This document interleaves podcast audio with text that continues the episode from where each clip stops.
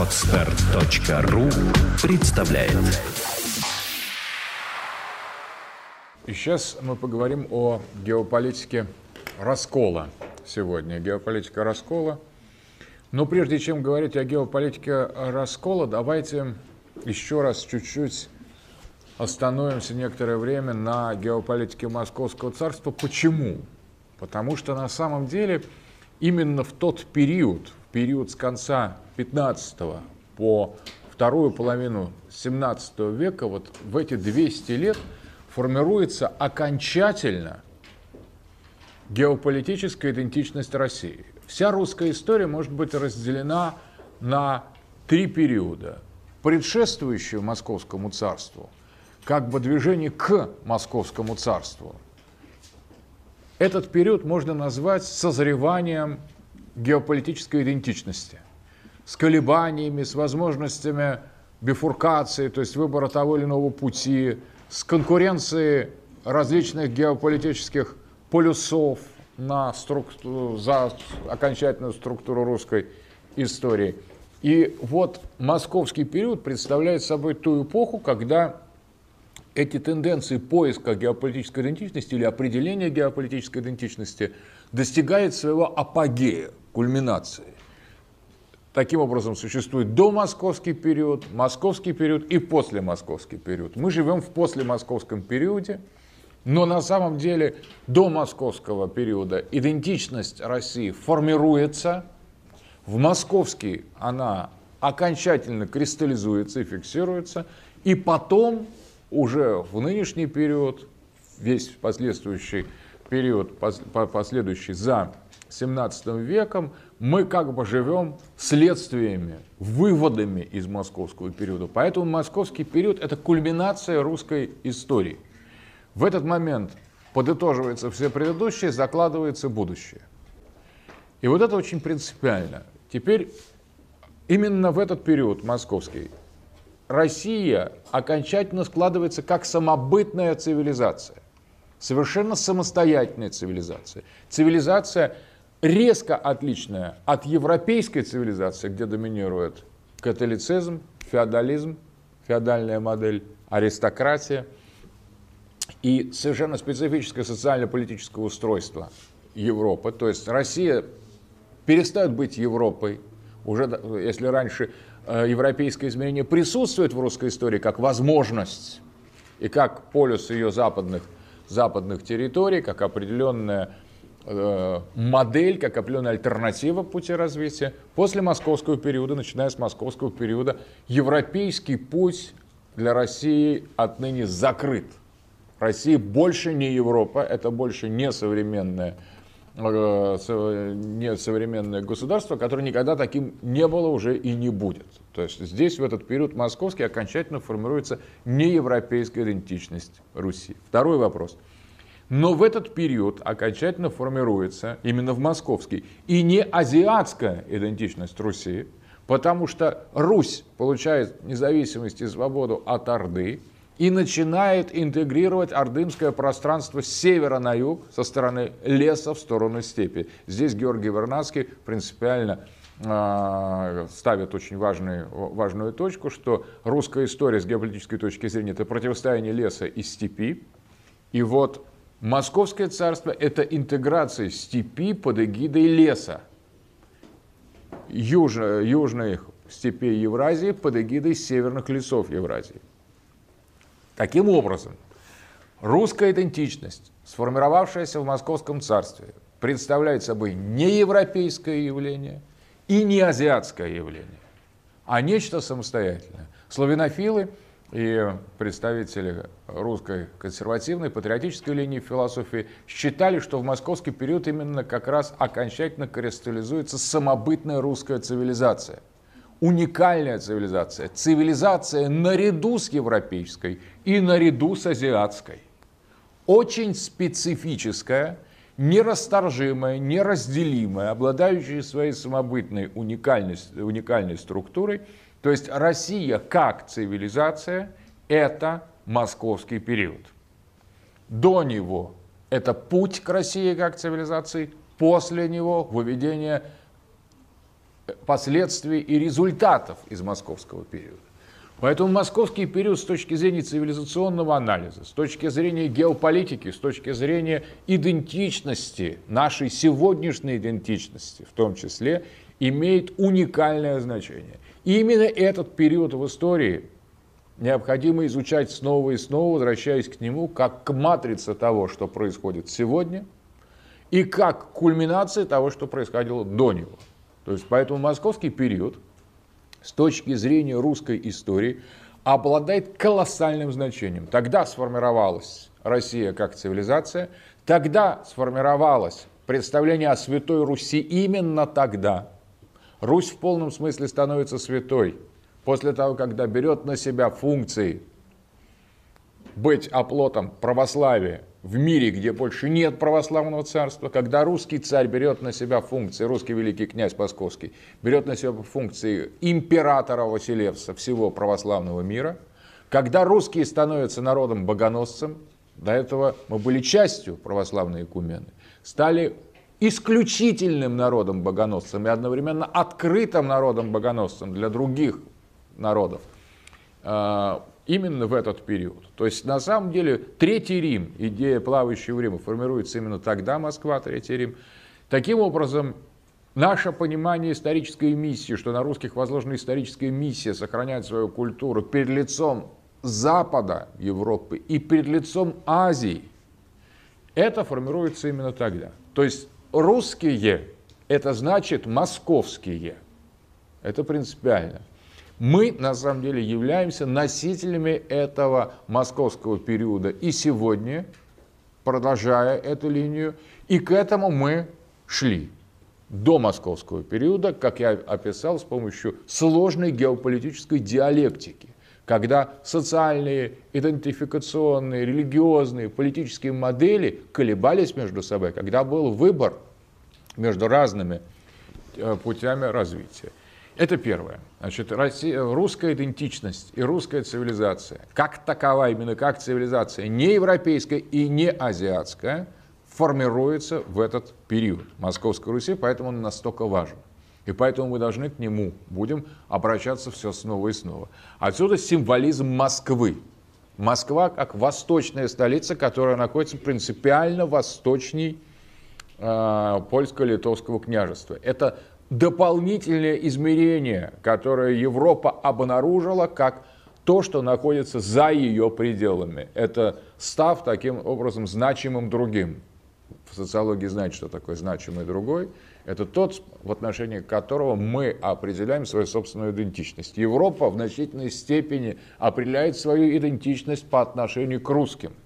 Русские – это не Европа. И Европа, европейцы, когда смотрят на русские, они видят у нас либо карикатуру на самих себя, если они настаивают на своем. Отсюда вот эта поговорка «Гретелюрюс трувеля тартар», под «поскребите русского, найдете татарина», причем это пейоративная поговорка. Это идея того, что русские грязные, немытые азиаты, по сути своей. Вот как, что имел в виду Наполеон Гретелюрюс трувеля тартар. Тем самым они оскорбляют и азиатов, и русских, и татар на самом деле. Потому что сама идея, что поскребите русского и найдете татарина, это унизительно для всех вообще, кроме самих европейцев. И вот этот значимый другой, карикатурный, восточный сосед, страшный одновременно, требующий колонизации и покорения, опасный, ненавидимый и в то же время заставляющий себя постоянно бояться, откуда система ПРО до сих пор, все это формируется в московский период. Нас до сих пор воспринимают как страну Ивана Грозного, а, которым управляет такой его наследник, Петр Сталин или Путин, это приблизительно сливается в одну и ту же фигуру для европейцев. Это нечто страшное, нечто злое, нечто подавляющее пусирает или местных каких-то других как бы хулиганов, скоморохов или наоборот их распускающих. То есть э, речь идет о том, что имидж России геополитически формируется в московский период. Тогда же формируется и самосознание, и, если угодно, гетеросознание. То есть сознание, осознание нас как какой-то величины в европейской истории. Но при этом, конечно, сами себя мы радикально отличаем от Азии и от Востока. Мы не чувствуем себя частью, как Китай или Индия, или Иран даже, частью восточной азиатской цивилизации. Мы чувствуем себя радикально отлично от нее. Мы чувствуем себя православной цивилизацией, христианской цивилизацией, совершенно от, отличной от Азии. Освободившись от Орды, многие элементы русские вернули к православной идентичности, на самом деле поставив ее в этот раз над исламской идентичностью, если угодно, но в духе э, веротерпимости Чингисхана. Русские это переняли у орденцев, веротерпимость. Но тем не менее, конечно, эстафета доминирующая перешла к православию, к православной вере. И вот здесь при терпимости и большой толерантности к исламу, я, по-моему, говорил, что на соборе, 500, 100 главом соборе вопрос был о том, что русских, русским людям запретить ходить в церковь в шапочках. Но, э, смотрите, уже, уже прошло сколько скрещения Руси, только что обнаружили, что в шапочках нельзя ходить. Откуда эти шапочки? На самом деле это татары-мусульмане, новокрещенные, продолжая свои этнические обычаи, которые в мечети наоборот приходят только в шапочках, потому что здесь обратное отношение к, к волосам. То есть считается в христианстве, что мужчина должен обнажить свою голову перед Господом, а женщина должна ее скрыть то у мусульман все должны скрыть свою голову из смирения перед Господом, и женщины, укутав свои волосы в, в этом сходство, в платок, и мужчины. Вот это отличие от христиан, что мужчина, христианин, обнажает свою голову перед э, Богом в храме, а мусульманин скромно, смиренно ее покрывает. Так же, как и иудеи, поэтому иудеи носят шапочки, такие вот кипы, она называется, ермолки. Так вот, запрещает. Понятно, что иудеев такое большое количество не могло быть на Руси в XVI веке, чтобы они массово потом, не было никакой информации об их массовом крещении, в церкви они не ходили, они ходили в свои храмы.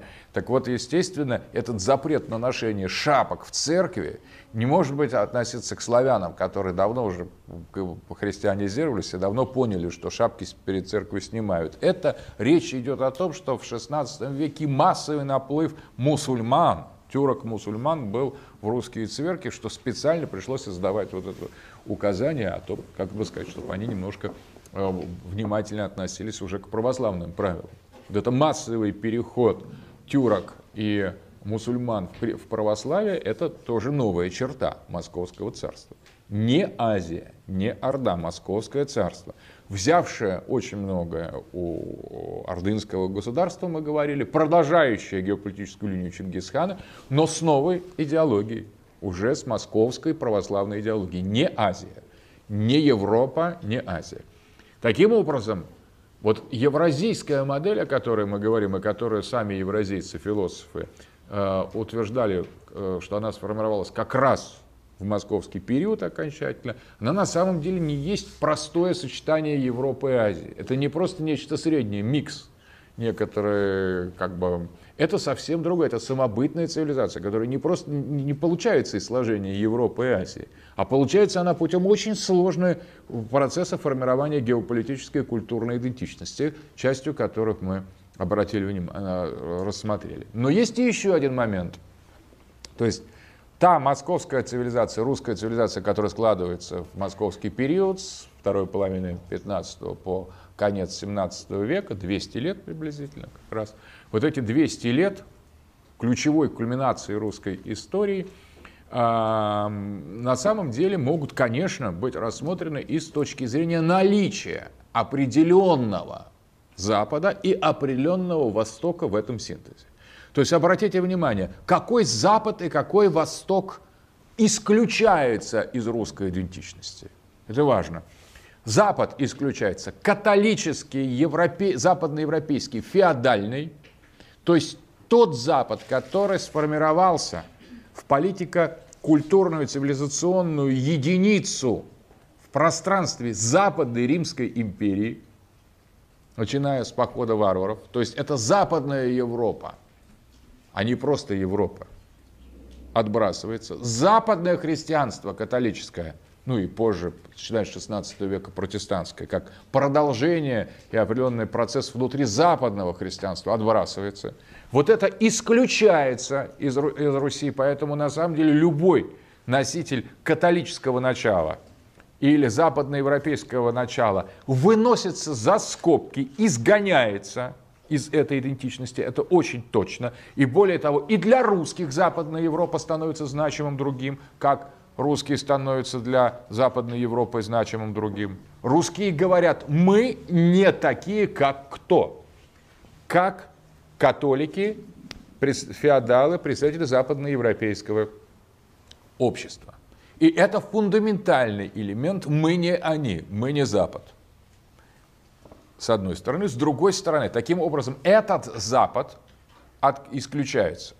Вот этот Запад. Второй, какой Запад? И эта Европа вообще не имеет отношения к евразийству. Евразийство с этой Европой не входит в диалог. Эта Европа за, бор, за бортом. Они не мы. И какая Азия исключается? Азия исключается китайская, которой мы вообще никаких отношений не имеем, индусская, которая очень далеко, но одновременно и персидская, среднеазиатская, персидская культура, а также османская позже культура, как раз начиная с 16 века, рассматривается как другие, нежели мы. И мы явно, русские, Московского царства, смотря на турок, которые ближе всего, но также на персов, и на китайцев, индусов, которые дальше, говорим, мы не они. Османская, персидская, индусская и китайская идентичности, геополитически это и есть такая большая Азия, исключается в формировании русской и московской идентичности. Это то, так же, как Западная Европа. Таким образом, когда мы говорим, что евразийская идентичность Московской Руси это не Восток, не Запад, мы имеем в виду не Западная Европа и не вот эта четырехчастная Азия. Ну и плюс там другие азиатские государства, которые совсем уже были далеко от нас. Итак, это не китайская цивилизация, конфуцианская, не индусская цивилизация, не исламская иранская и не османско-тюркская. Другая цивилизация выбросили, вычеркнули. Таким образом, когда иногда говорят, что евразийство – это смешение Европы-Азии, это абсолютно неверно, потому что евразийство – это отрицание и Европы, и Азии. Вот той Азии и той Европы, о которой мы говорили. Но, теперь второй момент, можно прямо отчеркнуть про идентичность Москвы. Второй момент. Но одновременно московская русская цивилизация, которая, кульминацией которой является московский период – имеет восточные и западные черты. Хотя за пределом того, что, того Востока и того Запада, который мы исключили. Смотрим, какой Восток, а какой Запад включен теперь уже в этот евразийский синтез. Запад – это византийский православный Запад. Это вторая Европа, так называемая Восточная Европа или Византийская Европа. Вот эту западную часть русские включают в московский период свое наследство. Византизм они берут с Запада, православие они формально берут с Запада. И это Запад, такой Запад, византийский, православный, греко-славянский Запад становится доминирующей культурной моделью. Это Запад по отношению к Руси, Запад, но очень-очень специфический. Поэтому русское западничество, единственно возможное, это грекофильство, которые говорят, что наша идентичность – это идентичность византийско-греко-славянская. Это западничество в Руси было и в XVI веке, и при, в XVII веке, и, в общем, оно было традиционно на Руси. Но вот это западничество, которое является внутренним и приемлемым, инклюзивным, включенным. Мы можем быть западниками, но мы должны, западничество – это византизм. Вот это то допустимое западничество, когда человек говорит, а можно э, реформацию или там французскую революцию, или Ньютона, или, э, ну, скажем, протестантизм, ему говорят, нельзя, дорогой, собрал чемодан, вокзал, вон пошел, поехал в Европу, там занимаясь своим. Как Печерин, э, поэт, русский поэт, который, как сладостно знаете, Россию ненавидеть, как а, и сладостно желать ей поражения. Вот этот человек, который молился на заходящее солнце, на запад, он был западником, крайним, эксклюзивным. Чем кончил Печерин? Он стал католическим священником в Ирландии, уехал на запад, собрал вещички, стал католическим священником. Он выбрал эту западную идентичность за пределом России, не с ненавистью России. Выбрал. Молодец Печерин? Я думаю, вполне молодец. Русский народ велик, он может кого угодно породить, кого угодно терпеть. Кто там наплевал на страну, сменил идентичность, вещички собрал и будь здоров. Где-то он, кстати, э, служил священником, искренне поменял идентичность, эмигрировал душой и телесно вслед за душой. Помолился на заходящее солнце, сочинил верши против своей страны, вещи собрал, пошел вон на самом деле. И там организуй свою собственную судьбу, если ты такой вот крайний западник. А это неприличный западник.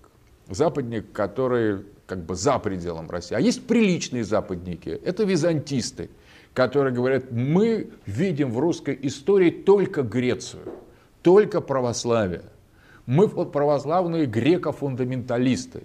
Нам не нравится наша восточная часть, но нам нравится наша православная западная часть. Вот это западничество включенное. Это западничество Тютчева, который предложил завоевать русским Европу и русского царя поставить над ней. Это западничество, но такое приемлемое. Это западничество Соловьева, которое даже Владимир Соловьева предлагал нам признать Папу Римского, но тоже за счет того, что зато Европа признает нашего царя. Мы признаем ваше католичество, но под нашей византийской э, эгидой. Значит, тоже проект такой как бы западнический, но византийский. Вот византизм – это приемлемое внутреннее западничество, западничество в русской идентичности. И есть второе восточничество, то есть та азиатскость, которая не исключается, а которая включается в русскую идентичность. Это Туран. Это то североевразийское пространство, которое было объединено скифами, потом тюрками, потом гунами, потом, наконец, монголами при Чингисхане, а потом и русскими. Это очень специфический Восток. Это туранский кочевой Восток, который на самом деле рассматривался как враг всеми кроме Османской империи, классическими цивилизациями Азии. Для китайцев это были значимые другое, кочевники, против которых они строили свою великую стену. Это Туран. Они строили стену, защищаясь от Турана. Тот, от того Турана, который мы интегрировали и которым теперь у китайцев мы Туран. Русские – это прямые наследники тех кочевых племен, которые захватывали, постоянно э, нападали на территории э, внутреннего Китая.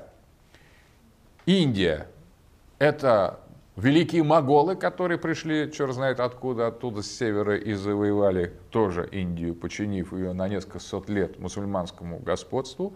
А для Ирана мы Туран, это отсюда и термин Туран, из Фердаусии, из э, Шахнаме, как раз противостояние оседлых и кочевых племен, южных иранцев и северных туранцев составляет смысл мифологии, сакральной географии иранского мировоззрения. Туран это другие. Эти кочевые, чаще всего индоевропейские племена, но и тюркские племена, которые приходят с севера, они носители с точки зрения Ирана зла. Это темные, народ, темные народы, а светлые народы живут в самом Иране.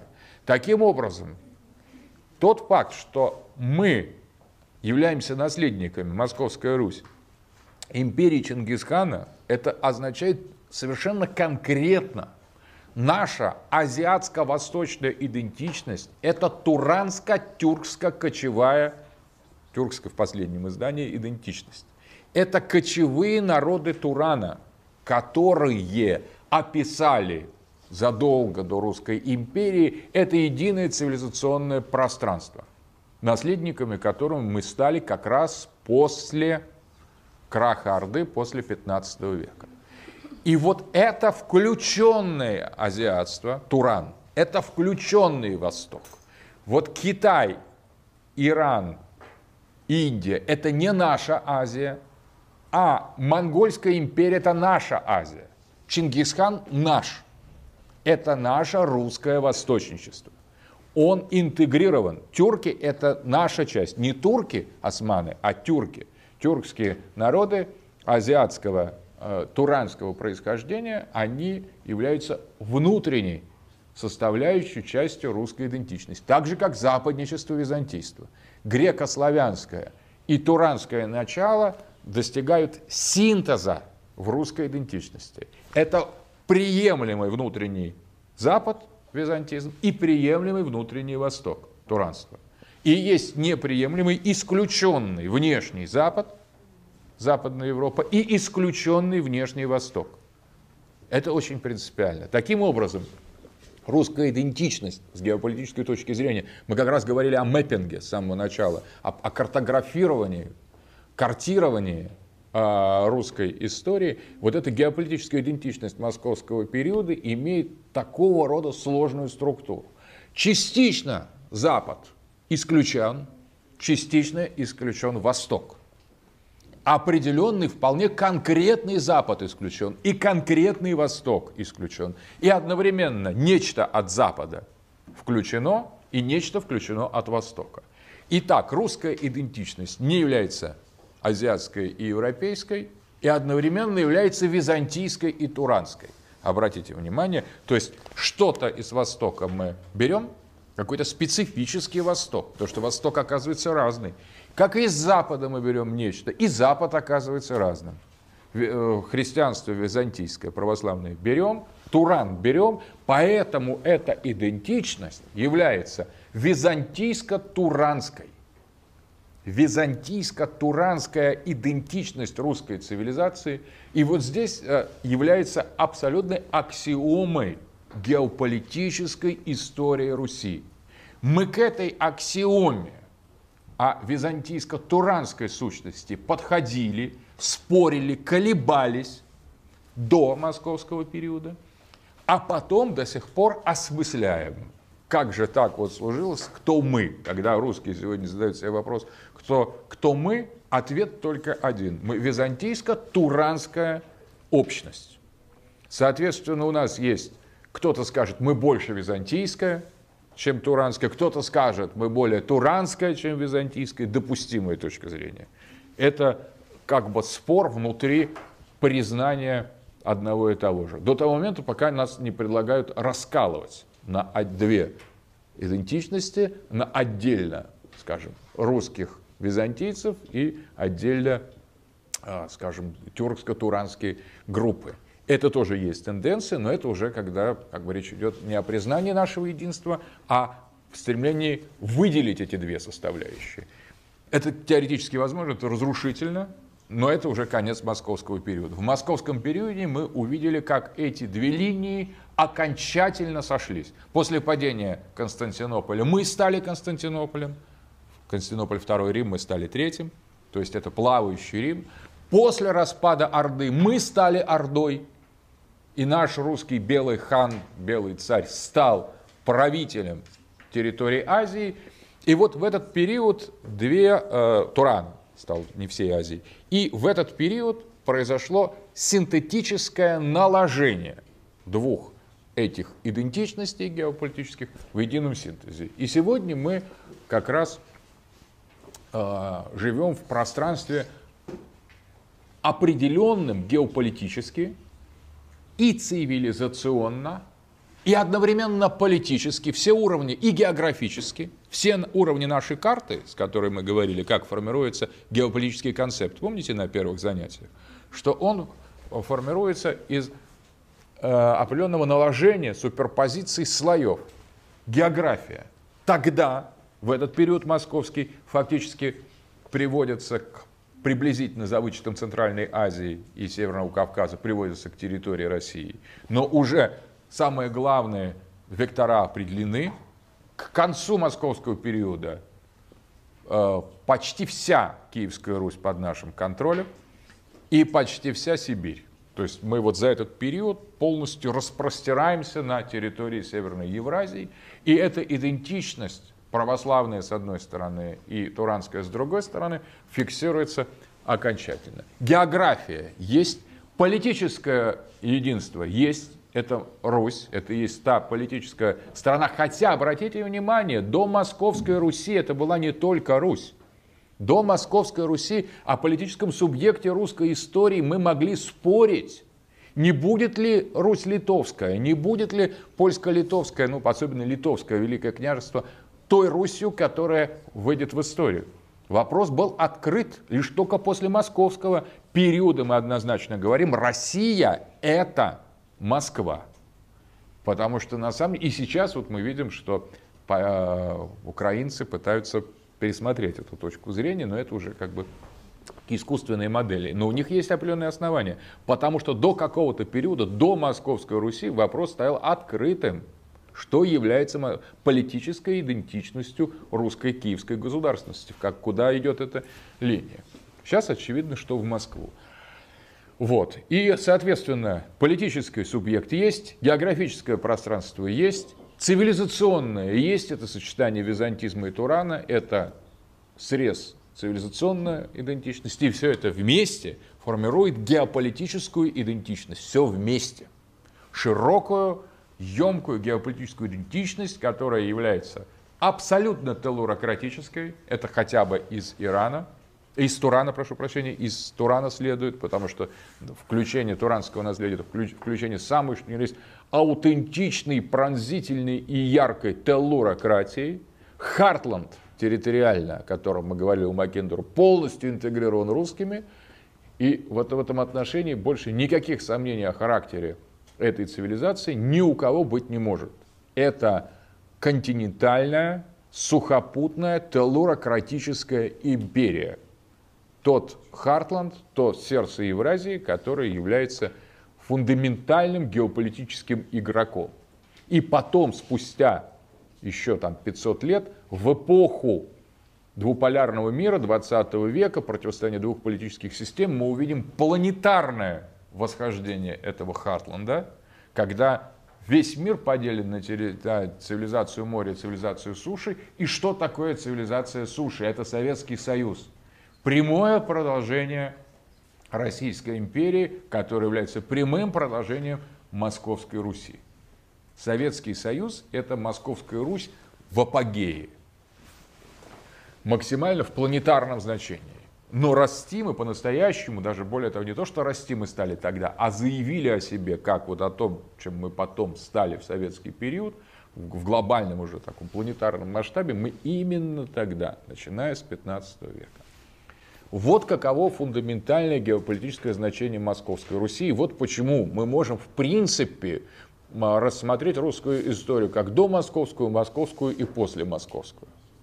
Санкт-Петербургский период, к которому сейчас переходим постепенно.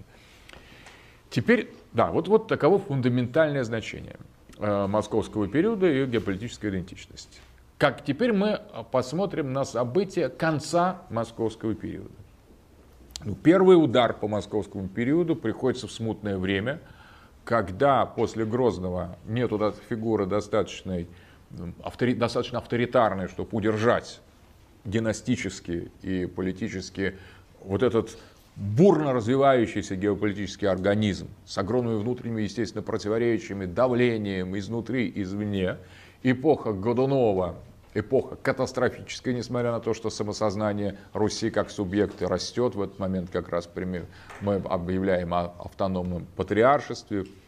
Но, тем не менее, дальнейшие события э, показывают, что появляется э, после смерти царевича Дмитрия, э, возникают лже-Дмитрия, возникают самозванцы, возникают заговоры фронта постоянно русского боярства, двигают Василия Шуйского царем, который приглашает шведов, знать в значительной степени присягает Лжедмитрий, Лжедмитрий, опираясь на польские, польские войска, как вы знаете, захватывает Москву, начинается противостояние, Тушинский вор, и вот эта вся история, которая, конечно, по сути дела, почти хоронит Московское царство идею Москвы Третьего Рима, которая за, за, до этого за сто лет, с конца 15 века, в, в, э, сложилась. И мы очень много теряем в этот период, в период э, смутного времени. Мы отдаем наши земли, мы практически э, сужаемся до, как шагреневая кожа.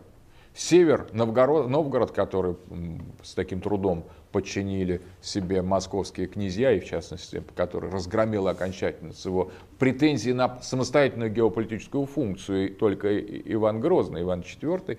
Новгород, практически новгородская территория, захвачена шведами, которых пригласил Василий Шуйский.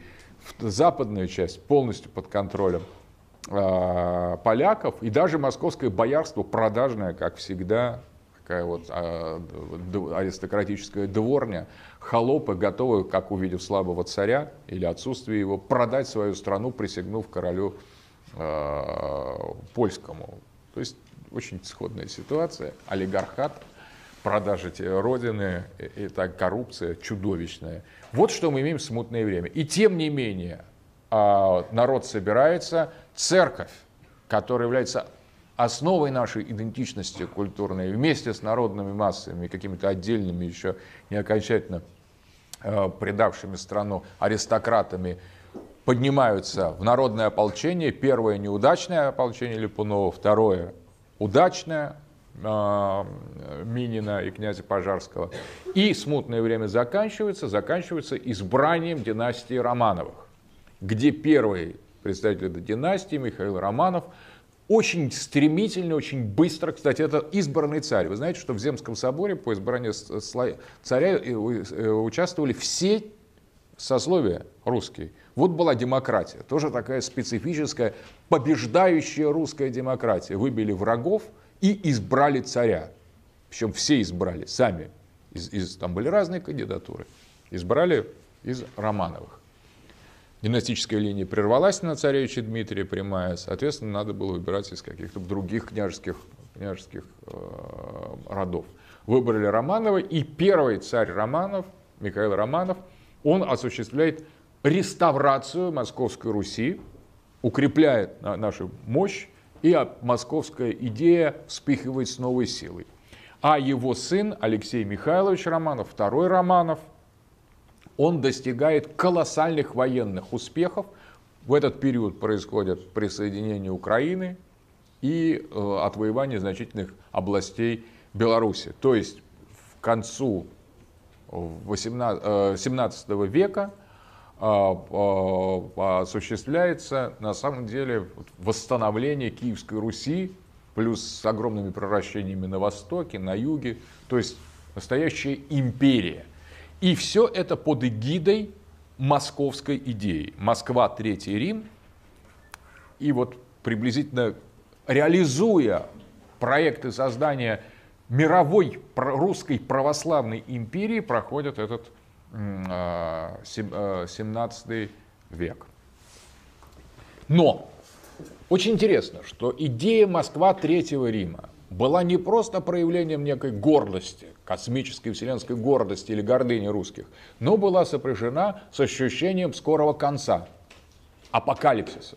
И поэтому слова «Третий Рим стоит, Москва, а четвертому не быть, четвертому не, не, четвертого не будет, означало, что все ожидали скорого конца света. Что Москва – это избрание русских перед лицом близкого апокалипсиса близкого конца света, и русские держатся за православие, за свою веру, и перед лицом у них гибель. Гибель человечества, приход Спасителя одновременно, потому что для православного человека конец света – это радость, это приход Бога, это не только тяжелые испытания, но еще и встреча с Христом и снисхождение небесного Иерусалима, нового Иерусалима на землю. Русские уверены, что новый Иерусалим спустится на землю на Руси.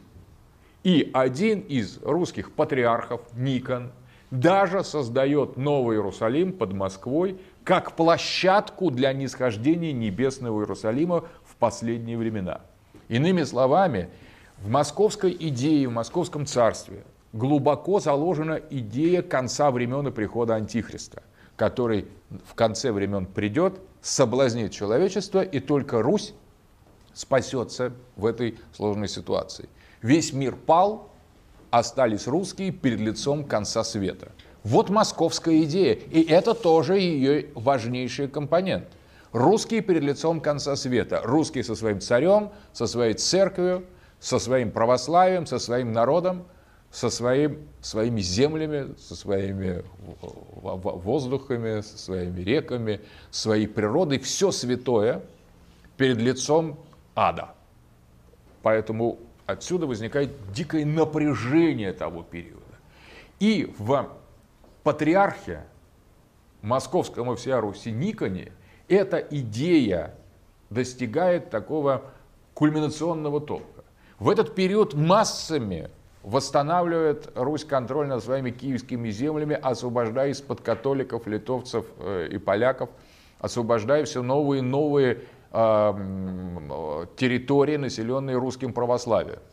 И тут Никон, чувствуя близость Вселенского царства русского, снисхождение небесного Иерусалима, делает несколько, э, издает несколько декретов, направленных только на, одну, на одной цели.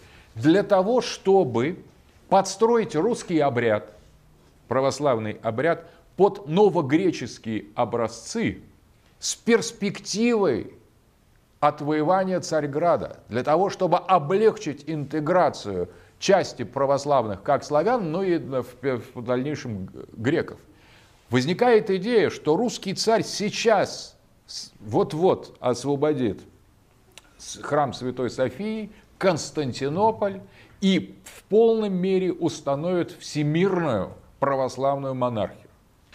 Для этого надо лишь облегчить э, определенные церковные правила для того, чтобы они больше напоминали греческие, новые греческие. То есть Никон движется к идее Вселенского русского царства. И это сопровождается успехами его близкого друга и ученика духовного Алексея Михайловича, второго русского царя, который не выходит, не покидает из похода в поход, постоянно не, не, не оставляет свои, своих войн, где на Западе колоссальные успехи. Идет превращение русских земель и, в принципе, перспектива освобождения Святой Софии от сарацин, от турок, на самом деле, вот становится уже довольно, довольно как бы реалистичной. От э, греческих патриархов постоянные посольства в Москву, которые намекают Никону на то, что греки могут поднять восстание и другие православные народы против Османской империи, если Россия будет двигаться в этом направлении. И вот в этом эсхатологическом ощущении того, что вот-вот Русь интегрирует вообще все православные народы, освободит их из-под иноверцев, католиков в первую очередь, которые враги номер один, и турки, которые враги номер два, еще они осмыслены как таковые. Это при Петре мы видим, как, увидим, когда начнутся русско-турецкие войны. Их пока еще не, русские не ведут, но уже так подумывают об этом. И вот а, в освобождении всех православных под эгидой русского православного царя и русской православной церкви, вот что оживляет Никона. Для этого нужно сделать всего-то ничего, привести к единообразию обряды. При этом Никон делает одну фундаментальную вещь. Он говорит, ну давайте возьмем греческие обряды за образец. Все равно, мы русские будем всем править, мы русские всех э, освобождаем. Наше православие, русское, наша русская православная церковь, не какая-то греческая. Но мы просто давно живем, после того, как греки уклонились в унию, хотя они оттуда вернулись из Флорентийской унии с католиками, когда они от, от, от, от, отреклись от этого. Но мы с ними уже отношения, конечно, не поддерживали, потому что объявили э, автокефалию. Поэтому Наши обряды остались такими же, как они были, в, как греческая единая церковь, как они были в 15 веке, а у греков они изменились. И вот Никон говорит, а может это у нас изменились, у русских? Давайте под греческое подстроим заново, создадим единую универсальную религиозную модель, всех захватим и будем ждать Антихриста. И, соответственно, после Антихриста Христа. И для этого будем готовить место для нисхождения Нового Иерусалима. Вот проект так называемого боголюбческого кружка, который вокруг Алексея Михайловича сформировался, и где фигура, главной фигурой был Никон, патриарх Никон. Но там же в этом кружке такой же носитель русской идентичности принимал участие Авакум. В том же самом кружке друг Алексея Михайловича, настоятель Московской крупнейшей церкви, протопоп Авакум и друг патриарха Никона, которые вместе думали о возрождении Великой Руси, о воссоздании э, апогеи московской идеи, московского Третьего Рима и торжества великого русского народа, богоносца Святой Руси, Русской империи, Москвы Третьего Рима. И когда Никон предлагает для этой цели, став патриархом, подстроить обряды под греческие, вот тут коса находят на камень. А вакуум, его бывший друг и участник этой же самой модели, но он стоит намного ниже позиции, он просто протопоп, то есть женатый настоятель храма, женатый священник, представитель белого духовенства, но крупный, очень влиятельный. Он говорит, нет. Ник говорит, да что я с тобой буду разговаривать? Так и все. Подает указ, 1651-1653 году начинает рассылаться на Великим постом указания. Креститься не двумя пальцами, как вот на Руси крестились вот так, двумя пальцами. Креститься надо, говорит Никон, не так, а так, как остальные, как греки крестятся. А, отменяются приходные и исходные поклоны, отменяются некоторые метания, и еще начинается книжное справа, то есть исправление богослужебных текстов по греческим образцам. Никого не советуется, он просто дает такой указ. И вот тут начинается раскол, потому что Авакум и сторонники его говорят, как же так? Мы почему такие хорошие русские, говорят старобрядцы? Почему у нас свое царство? Почему у нас свой царь и вера православная такая, которая была изначально? Спрашивают старобрядцы. Да потому что мы ни под кого никогда не подстраивались. Мы никак, никого не слушали. Грек, греков мы, как только они перешли из святого православия в, в унию, просто с позором изгнали. Держимся только себя, стоим на своих устоях, на своем взятых изначально нами э, обрядах. Крестимся, как нас научили богоносные отцы наши. Исп, э, те же обряды исповедуем, как в древности. И именно потому, что мы такие крепкие в вере, ни от чего не отступаемся, свято придерживаемся в христианской православной веры и старины русской, потому что мы такие настоящие византийцы, мы-то и достигли того политического состояния и исторического состояния, потому что Бог нам помогал, нас хранил. И что же ты делаешь, он говорит, Никон, собака, ты зачем отказываешься от э, самого главного, что делало нас, русских, русскими? Верность вере. Зачем ты к этим грекам обратился? За, откуда вот эта щепоть взялась? Почему мы должны свои древние обряды, освященные как раз всей нашей истории священной, нашей геополитикой, в конце концов, подтвержденная нашими политическими успехами, почему мы должны от, э, э, приносить в жертву чему бы то ни было? И вот здесь возникает, смотрите, какая интересная идея. Раскалывается московская концепция на две части.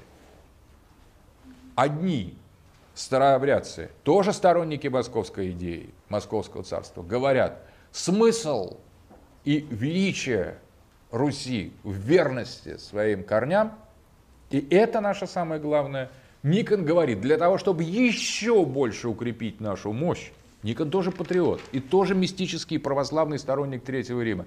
Мы должны пойти на формальную модернизацию, чуть-чуть там подделать какие-то ничего не значащие вещи, изменить немного обряд, и тогда мы будем царствовать над всеми. Никон патриарх, первое лицо, он издает указ, этот указ начинает исполняться. Но и старобрядцы говорят, смотрите, то, что происходит, это апостасия, отступничество. Никон, который начинал хорошо, пошел не туда. Он уводит нас, Русь, от, самих, от самой собственной э, идентичности, он подрывает западническими влияниями, в данном случае греческими, обратите внимание. Это то, чрезмерно, это все в рамках московского синтеза. Западничество это только э, Греция для нас. Но, что интересно, старобрядцы говорят, за этим приемлемым греческим западничеством, и то для нас неприятным, говорят э, старобрядцы, тем не менее просвечивает и католики, католические агенты влияния. Итак, некоторые приехавшие якобы греки и, э, заниматься книжной справой, в частности Паисий Легорит, один из таких э, активистов книжной справы, оказывается иезуитом и агентом католиков. То есть за приемлемым византийским Западом когда он начинает слишком настаивать на своем, старобрядцы видят уже тот адский Запад, Запад, э, Запад Западной Европы, неприемлемый Запад, исключенный Запад. И поэтому под видом такого греческого, слабенького греческого начала старобрядцы идентифицируют нападение уже того, что является сатаной. Потому что э, католики это типа сатаны для русской социологической идентичности. Запад – это дьявол. И, соответственно, под этим приемлемым грекофильским западничеством они уже подозревают что-то более, более серьезное. Но Никон, который обладает колоссальной властью, хотя он был из семьи простых крестьян, кстати, вот о социологических лифтах в Древней Руси, представитель бедного крестьянского населения стал главой Руси. Поднявшись, он стал монахом, поднялся по церковной лестницей, стал патриархом, и в некоторый период казалось, что он правит Россией, он даже провозгласил идею, симфоническую идею двух государей, и пытался уже управлять и царем Алексеем Михайловичем, говоря, что тот должен делать. Вот социальный лифт. Человек из бедного крестьянского рода Нижегородского становится главой Руси в 17 веке а мы говорим о, социальной, о социальных лифтах демократии.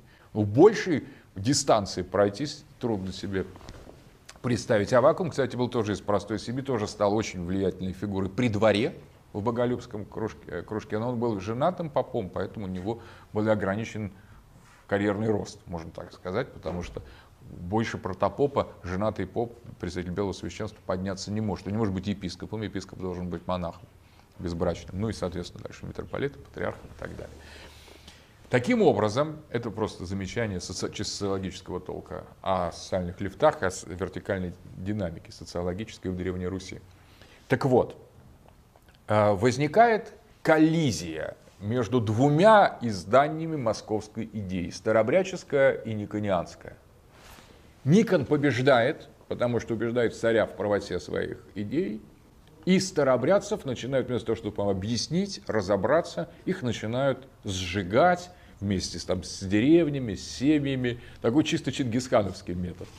Тут вспомнили о Чингисхане и стали просто косить а, тысячами, десятками, сотнями тысяч русский народ, который двигается в сторону старообрядчества, который принимает правоту Авакума и других вождей церковного Э, церковного раскола, как так назывались, ревнители древнего благочестия. Эти ревнители древнего благочестия на самом деле вытекают из того же боголюбческого кружка, откуда и Никон, на самом деле, но превращаются совершенно в другое направление. Начинается раскол. Да, и все усугубляется тем, что и для Никона, и для Авакума, и для победившей и проигравшей партии все то, что происходит на Руси в политике, в религиозной сфере, в церковной сфере, в культурной сфере, все это перед лицом Антихриста. Антихрист является важнейшей фигурой, участвующей в этом периоде русской истории. Никон готовит Новый Иерусалим для э, того, чтобы как, как бы встретить снисхождение небесного храма в момент конца истории. Для этого он идет на экстраординарные меры трансформации русского обряда именно перед лицом Антихриста для того, чтобы утвердить, создать русское мировое царство, русскую мировую империю. И перед лицом Антихриста же Авакум в самом Никоне распознает его черты. И говорит о том, что об этом предсказано было, что отступничество должно прийти, и наша святая Русь должна пасть. И она падает вместе с новинами Никона. И поэтому старобрядцы еще более со своей стороны радикализируют свое положение. Они пытаются изменить все э, ситуацию, вернуться к русским устоям, до раскольным, к старой вере. Пытаются еще делают последнюю ставку на царя. Уже разочаровавшись в Никоне, они пытаются э, достучаться до, до царя. И тем не менее, если э, не по-ихнему, тогда они предлагают гореть самим, гореть самим, пусть все горит, если Русь не святая, то жить не надо.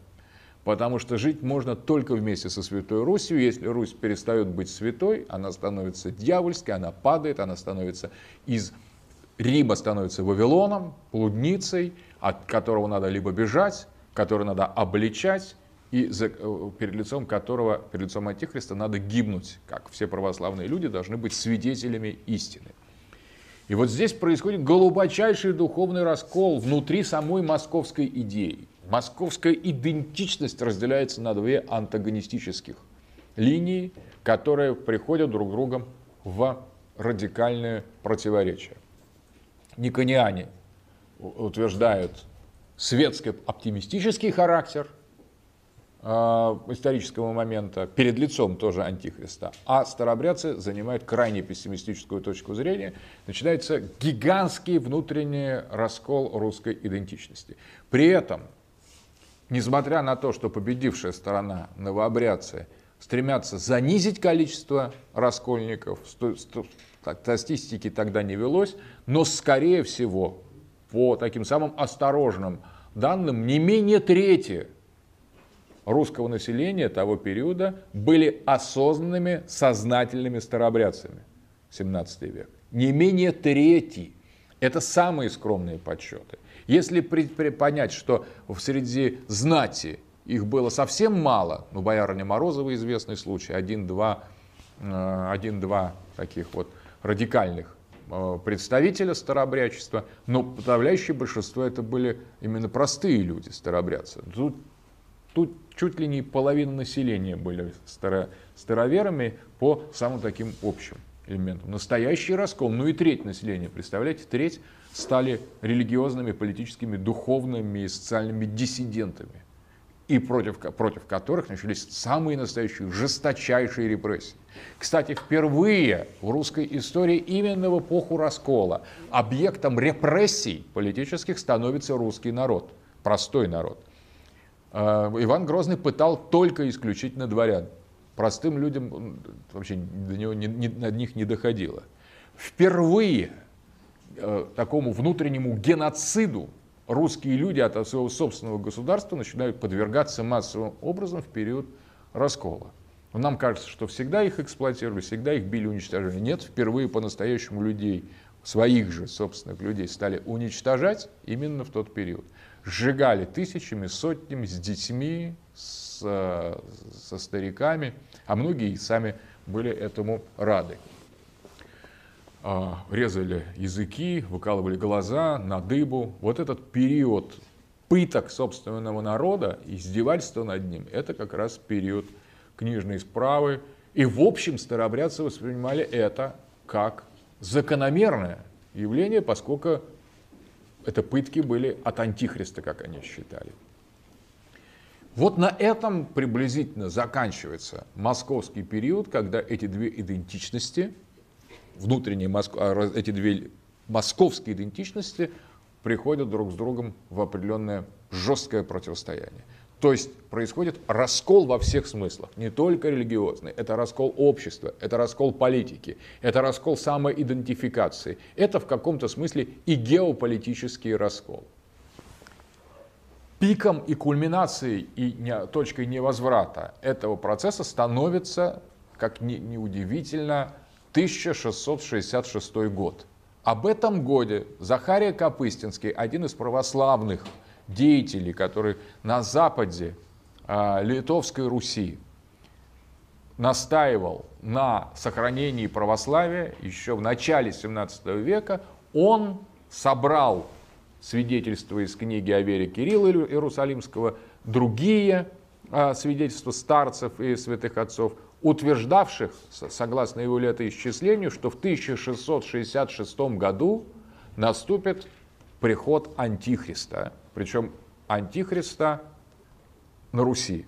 И старобрядцы, конечно, в значительной степени ожидали этого года. И что же в этом году происходит? А происходит очень интересное явление.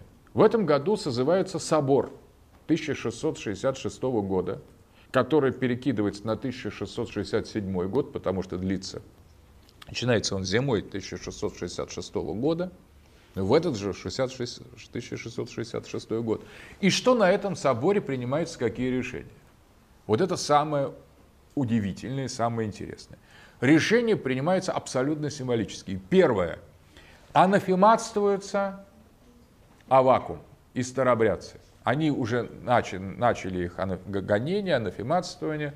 И одновременно все те источники интеллектуальные, духовные, такие как идея Москва Третьего Рима, Стоглавый собор 1551 года, постановление и решение эпоху э, всего вот московского периода, предшествующего 200 лет, подвергается решению яко не бывшие. Обратите внимание, по сути дела отвергается весь московский период, включая идею Москвы Третьего Рима, включая идею избранности русских. То есть старобрядцы и старобрядческая идея радикально консервативно московского, московской идентичности формально анафематствуется. Говорится, что это заблуждение.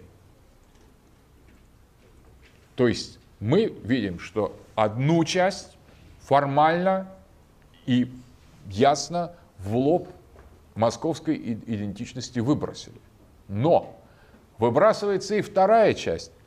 Не свергается из сана, не из сана, а с позиции патриарха вопреки всем церковным устоям, потому что патриарх пожизненно избирается, несмотря на это, снимается с патриарха патриарх Никон. То есть к этому времени Никон уже своим с, э, самолюбием, своим властным характером умудрился поссориться с царем Алексеем Михайловичем, и он уехал к себе в Новый Иерусалим, ожидая, когда, как за Грозным, к нему придут, но к ним, за ним не пришли. И царь сказал, ах так, тогда я нового себе патриарха как бы изберу или найду в духе таких византийских императоров. И, соответственно, Никона убирают, отправляют в ссылку. И вторая модель русской, уже такой горизонтальной имперской идентичности, русской православной идентичности, тоже вторая версия московского царства опровергается. Это все 1666 год. То, то есть крах терпят старообрядцы и никониане, и новообрядцы. Все. А кто же, интересно, выигрывает в этой ситуации? А выигрывает царь, который говорит, я выше вас, друзья, вы с религией запутались, соответственно, нарушается византийская симфония властей. Мы переходим от союза церкви и царя от священного союза симфонии византийской властей, где император и патриарх или глава церкви, митрополит, действуют рука об руку во имя великой цели, происходит сдвиг, шифт в сторону абсолютизма. Государство это я, говорит Алексей Михайлович. Уже второй Романов. Смотрите, второй Романов очень хорош в политике, и Романовы, в общем, продемонстрируют, что они довольно активные в политике, но в религиозном смысле явный какой-то сбой. Потому что, по сути дела, Алексей Михайлович на соборе 66 года рвет с традициями русской старины, русского православия, византизма и московской идеи. На кого напирается? На греков, которые сами представители таких, потом окажется, что эти и послы-то были легаты сомнительные, никакого полномочия от Вселенского Константинопольского патриарха они не получали. Да и сам этот Константинопольский патриарх в тот период находился, по сути дела, ну, в таком в почетном пленении в Османской империи, в своем квартале Фонар. Там был как бы подчиненной политической фигурой, соответственно, его значение было небольшое, и греки лишь своим авторитетом, который еще сохранялся, подтвердили политическую абсолютную власть царя, который с этого момента уже не считался с церковью, а до этого считался еще э, э, как, действовал во имя церкви, во имя интересов православия раз, анафематствовали старобрядцев как консервативную версию московской идеи, и анафематствовали же, ну не анафематствовали, а сняли Никона как политического и церковного деятеля империи горизонтальной, экспан, экспансии, русской православной экспансии. Вот вам и 1666 год. На самом деле в этом году происходит собор, который на самом деле завершает Святую Русь. На этом идея Святой Руси опровергается, идея богоносности русских опровергается. Собор 51 года Стоглавой, в котором эти были как раз символические вопросы обсуждены в XVI веке, отвергается. Его решение вменяется яко не бывшие. И все. Конец Московской Руси. Конец идентичности, конец субъектности, конец всему. И вот интересно, старобрядцы так и говорили, начнете улучшать, все разрушите. Начнете модернизацию, потеряете последнее. Сделаете вставку на Запад, даже в рамках Греции, закончите очень плохо. Ну и реально закончили плохо все. Московский период завершен. Никон, который все это инициировал, сам от, от, отстранен от патриаршества. Царь выбирает себе патриарха уже, который говорит, я старой и новой веры не ведаю. А, как царь скажет, так и молиться и будем, на самом деле. Что трех пало, что двух пало. Как хотите, так как скажете. Все. Это уже не патриарх, это уже не церковь. Это уже совершенно... Поэтому, если, когда патриаршество через сыном Алексея Михайловича, Петром Алексеевичем, будет отменено окончательно, упразднено, никто уже не обратит внимания, потому что патриаршество, реальное патриаршество заканчивается на Никоне. Никон, который представлял собой фигуру князя церкви, способного спорить с царем, договариваться с царем, влиять на политику, религию, культуру, идентичность, геополитику. Потом фактически уже это не, не, не, не серьезно было, и Петр, упраздняя патриаршество, по сути дела, упраздняет рудимент, византийский рудимент, абсолютизм фактически, то есть власть царя над всем, это факт, становится фактом с 1666 года.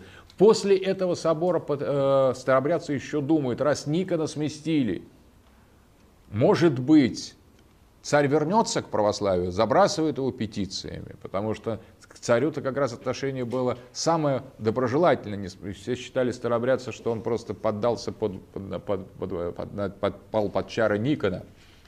Но царь на это не, на них не обращает внимания, продолжает борьбу с расколом, отстраняет Никона и вообще вот тот русский византизм, который составлял сущность московского периода, идеологии, геополитики, идентичности, завершается. Таким образом, в расколе, в геополитике раскола, вот эти две линии московские разделились, пришли в оппозицию, а кто выиграл? А выиграла третья сила. Ни Никон, ни Авакум. И тех, и тех на соборе 66 1666-1667 года анафематствовали, ну, одних анафематствовали, а другого просто сместили. Победила третья сила. Совершенно новая Русь стала формироваться после этого периода. После Моск... Это уже после Московской Русь. Хотя с историей с Стрельцов, бунтом Стрельцов, Софией, попыткой э, Хованщины, наверное, вы знаете, эту оперу, и там как раз действуют старобрядцы, которые были еще были активны в тот период, пытались царицу Софию э, убедить в необходимости после смерти Алексея Михайловича, стар, э, старшую дочь Алексея, э, Алексея Михайловича и сестру Петра Алексеевича. Но потом старобрядцы предрекают конец света и превращение Москвы в Вавилон – а, превращение всех в бесов и, в общем, уже последние времена. И также продолжение гонения. А, в результате реализации пророчеств того, что предвидели старообрядцы, пришел Петр Алексеевич в конечном итоге. Царь, который вызвал ужас у, у населения, и который для самих старобрядцев, например, был полным подтверждением опасений того, что сейчас начнется что-то беснование на Руси. Всешутейший собор, отказ от патриаршества, западничество, путешествие инкогнито по Голландии и перенос столицы. Вот на этом мы сейчас заканчиваем. Значит, по поводу переноса столицы несколько слов. Промежуток э, в период после э, смерти Алексея Михайловича до Петра Алексеевича, Петра I, Петра Великого, в этот момент на самом деле укрепляется позиция абсолютизма. То есть русская, русский монарх, царица София, а потом идет династическая опять склока, в которой э, верх одерживает юный царевич Петр Алексеевич, который уже, по сути дела, начинает совершенно новую, новый этап русской истории, и символическим является перенос столицы из Москвы в Санкт-Петербург. Этот перенос столицы обладает колоссальным геополитическим значением. Это уход от Руси Московской и построение новой России, России Санкт-Петербургской. Интересно, что в тот же период хотя некоторое время уже при Алексее Михайловиче использовались равной степени Россия и Русь, два значения, два названия, самоназвания Руси. Но что такое Русь? Русь это так русские на славянском языке называли свою страну. Исток, помните как, что это на самом деле принадлежность, чей русский и так далее. Но тем не менее слово Русь это слово русское, славянское. А слово Россия это не русское слово. Слово «Россия» — это латинская на, на э, передача того, как русские название Руси. То есть это приблизительно как, это нечто аналогичное, если бы мы называли нашу страну Русланд. Немцы называют нас Русланд. Но понятно, что вот мы-то называем себя не Русланд. Вот Россия – это типа Русланд, только по латыни. То есть это название не русское, слово не русская Россия. Оно латинское слово. Это латинское название для Руси. И вот очень интересно, что московскую мы называем Русь, потому что большинство это был период именно, когда русские вдохновлялись своей русской идеологией, русский в широком смысле, как историко-культурный тип. А после Петра мы говорим уже не о Санкт-Петербургской Руси, такого сочетания нет, а о Санкт-Петербургской России. Вот переход между Русью и Россией точно соответствует переходу от Москвы как столицы к Санкт-Петербургу как столице. Санкт-Петербургская Россия сменяет собой Московскую Русь. Это совсем другое образование. Теперь давайте в рамках нашей геополитической карты посмотрим, что означает перенос столицы из Москвы в Санкт-Петербург. Ну, первое. Запад. То есть это движение на запад. Столица переносится с востока на запад. Вправе мы ожидать западнического вектора в русской истории. Вправе. Символизм Санкт-Петербурга предполагает западничество. Это западничество Какое? Теперь обратите внимание. Куда переносится? Переносится на северо-запад. А северная территория – это территория Северной Европы, где сложилась довольно специфическая модель. Да, феодальная, но с большим развитием торговли, морской торговли. То есть это недалеко от Новгорода территориально. Новгород, который был как раз полюсом этой северной демократической Руси. И вот перенос столицы к северо-западу, от Москвы к Санкт-Петербургу, означает, что Россия намеревается, как декларация о намерениях, сближаться с Западом, двигаться в ключе западничества, причем западничество не византийского, мы не на юго-запад переносим, переносим столицу, а на северо-запад. В тот период север Европы отождествлялся с протестантскими реформами, со светским модернистическим государством, с абсолютизмом европейского типа, а также с развитием торговли, и в том числе морской торговли.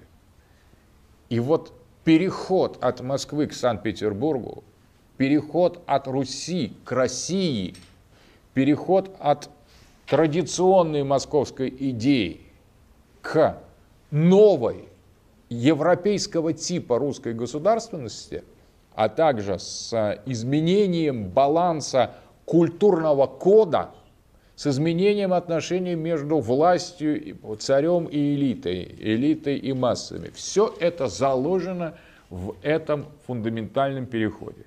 На самом деле на Петре заканчивается раскол. Раскол, который тоже мыслится вплоть до Петра как возможность некоторого, некого обратимости. Старобрядцы, несмотря на то, что провозгласили конец света, все равно не до конца принимают необратимость. Думает еще и при царице Софии в эпоху Хованщины, думает о том, что э, возможно, э, возможно изменить эту ситуацию, переломить ее. Но окончательно при Петре необратимость становится очевидной. Уже собор 1666-1667 годов уже и есть эта точка необратимости, точка невозврата. Она пройдена. Но народ не сразу осознает, что она пройдена. Она была пройдена, как, ну, например, 91 год, 1991 э, год был развалом Советского Союза. До сих пор люди не могут в себя прийти и поверить, что это произошло. И вот мы пытаемся сейчас воссоздать Евразийский союз для того, чтобы сказать, это было наваждение. Вернемся к тому моменту, когда мы существовали в рамках единой государственности. Удастся или нет, сейчас вопрос открытый, но, по крайней мере, люди часто исторически не догоняют то, что произошло в течение десятилетий, а то и столетий. Соответственно, э, то, что вот у нас в 1991 году произошла антисоциалистическая революция, и все социальные гарантии по сути были ликвидированы у населения, это тоже мы не поняли. Потому что тогда произошел переход от социализма к капитализму. Но никто не сказал, пришли по факту. И сегодня, когда у старичков или военных, или у докторов отменяют, от, отбирают социальную, социальную поддержку, они не понимают, что произошло. Отбирают только сейчас, а произошло это 20 лет назад. Просто никто не объяснил, не сказал, что капитализм – это борьба, это общество для сильных, где слабый пусть пеняет на себя, слабый – это дурной, и, соответственно, э, самое главное – думать только о своей собственной шкуре и ступать по головам. Вот какая этика у нас с 91 года стала доминирующей, официальной. Мы построили капитализм. То есть человек человеку свинья. Это закон капитализма, а мы до сих пор думаем, что человек человеку друг, брат, сестра, там, что надо думать и любить, и еще государство должно кого-то опекать. А с 91 -го года государство говорит, свободное, мы будем вас обирать, собаки, только платите э, налоги, и, и дальше там напустим на вас МТС, который вас все отберет за последнее. Соответственно, это 20 лет происходит, а мы этого не осознаем. Мы думаем, что это шутки или это критика оппозиции патриотическая. Нет, это факт. Точно так же фактом был собор 1666 года, когда точка невозврата в конце московского периода была пройдена. Но по-настоящему это стало очевидным при Петре. Почти 40 лет прошло там при переносе столицы в Санкт-Петербург. То есть вот этот период, период начала Санкт-Петербургской России, это на самом деле совсем другое меняется, радикально меняется идентичность. Другое по отношению к московскому периоду. По сути дела, собор 666-67 годов подготавливает теоретическую почву для расставания, разрыва со стариной. И Петр, который обрезает э, бороды э, боярам, заставляет всех пить кофе, носить европейские камзолы, и уже фактически ставит вне закона русскую традицию, русскую старину, русский костюм, вот он на самом деле уже весь этот Петр, вся эта программа сформулирована в 1666-1667 году при Алексее Михайловиче. Не с Петром это началось, с Петром это просто достигло своего апогея. Петровская, Санкт-Петербургская Россия – это уже экстериоризация внешнего тех проектов, которые были э, задуманы, реализованы и осуществлены принципиально в момент раскола. То есть раскол, по сути дела, уже показал, что власть выбрала не Русь, а какие-то отдельные самовластные модели. И Петр с переносом столицы, с открытием нового цикла, с западническими реформами, по сути дела, поставил в этом конце московского периода точку. С этого момента все стало совершенно однозначным. Уже не Москва, уже не Третий Рим, уже не Русь, уже не классическое византийско-туранское православие, а что-то другое. Вот на следующей лекции мы разберем геополитическую идентичность Санкт-Петербургской России, геополитическую, геополитический смысл петровских реформ. Скачать другие выпуски подкаста вы можете на podster.ru